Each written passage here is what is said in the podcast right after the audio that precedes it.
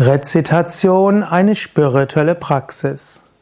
In vielen Religionen spielt die Rezitation von Mantras oder von heiligen Schriften, von Versen eine wichtige Rolle. Zum Beispiel in dem Judentum gibt es die Rezitation der Torah, das heißt zwar die Torah-Lesung, aber da wird gesagt, mindestens im orthodoxen und zum Teil auch konservativen Judentum, man sollte die Torah auf Hebräisch lesen, weil dort hat sie eine besondere Kraft. Im Islam finden wir auch die Rezitation der Koranverse. Auch hier wird gesagt, man soll den Koran auf Arabisch wiederholen. Dort ist eine besondere Kraft, denn der Koran ist letztlich dem Propheten offenbart worden, enthüllt worden, und zwar auf Arabisch, und zwar dem alten Arabisch. Und dort steckt eine besondere Kraft dahinter.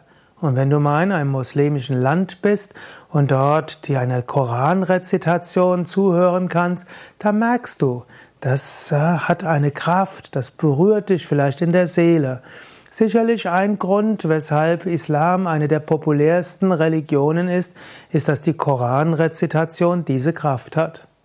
Eine besonders ausführliche Theorie der, der Rezitation gibt es im Yoga und insbesondere eben auch im Hinduismus, aber auch im Buddhismus. Auch buddhistische Schriften werden rezitiert, wie zum Beispiel entweder der Pali-Kanon, wo manche sagen, dass die Sprache, in der Buddha selbst gesprochen hat, aber es gibt auch Sutra, Sutras auf Sanskrit, die auch auf Sanskrit rezitiert werden.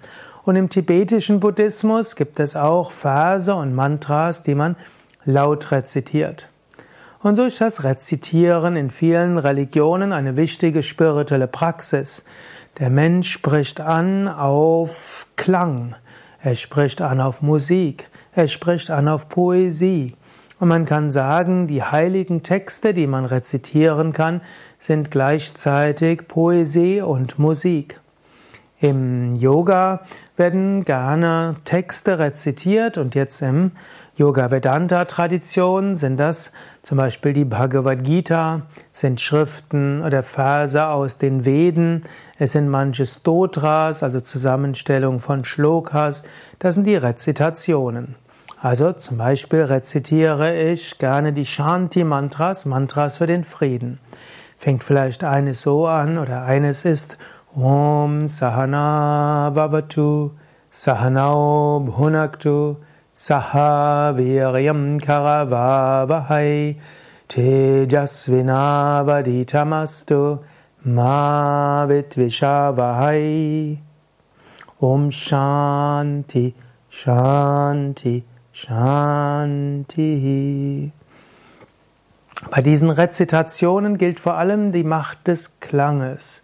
Und im Sanskrit, die Sprache, in der rezitiert wird, eine altindische Sprache, die heute eigentlich kaum noch gesprochen wird, obgleich die Gelehrten sie noch kennen, aber es ist jetzt keine offizielle Landessprache in einer der indischen Bundesstaaten. Dieses Sanskrit wird seit Jahrtausenden hochgehalten und die alten Schriften sollen nicht verändert werden. Die Aussprache soll die gleiche bleiben. Warum? Weil man sagt, die Rezitation dieser Schriften ist so wichtig. Man sagt sogar, dass die altindische Sanskrit-Grammatik entstanden ist, damit sichergestellt werden würde, dass auch nach Jahrhunderte später diese vedischen Texte genauso rezitiert werden, wie sie damals rezitiert wurden. Die Menschen waren fasziniert von der Kraft dieser Rezitation und wollten sie konservieren. Es gab damals eben noch keinen CD-Aufnahmegerät, es gab kein Aufnahmegerät so wie jetzt. Also wenn man das dauerhaft sicherstellen will, muss man die Sprache beschreiben, muss sagen, wie wird etwas ausgesprochen, wie verändert sich ein Laut, wenn er vor einem anderen ist und so weiter.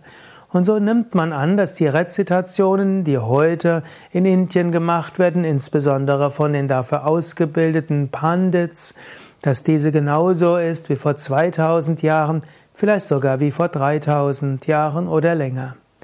Die Rezitation wirkt durch die Kraft des Klanges. Sie spricht dich in der Tiefe deiner Seele an. Sie öffnet die Nadis, die Energiekanäle, aktiviert die Chakras und kann dein Bewusstsein auf höhere Ebenen bringen. Du kannst ja mal, wenn du zu Yoga Vidya kommst, zu den Rezitationen dazukommen.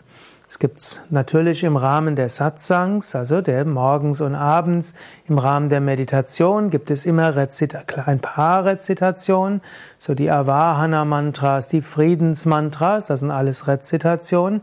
Es gibt das Stotra-Singen jeden Abend um 19.20 Uhr oder 25 Das ist nicht eigentlich diese Stotra-Rezitationen. Und wir haben im Shivalaya jeden Tag das Om Trayambakam rezitieren. Und manchmal haben wir indische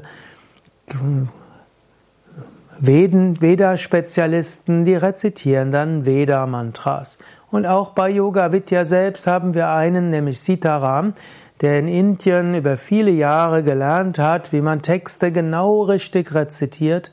Und wenn er beispielsweise die Puja-Mantras rezitiert, das hat eine eigene Power.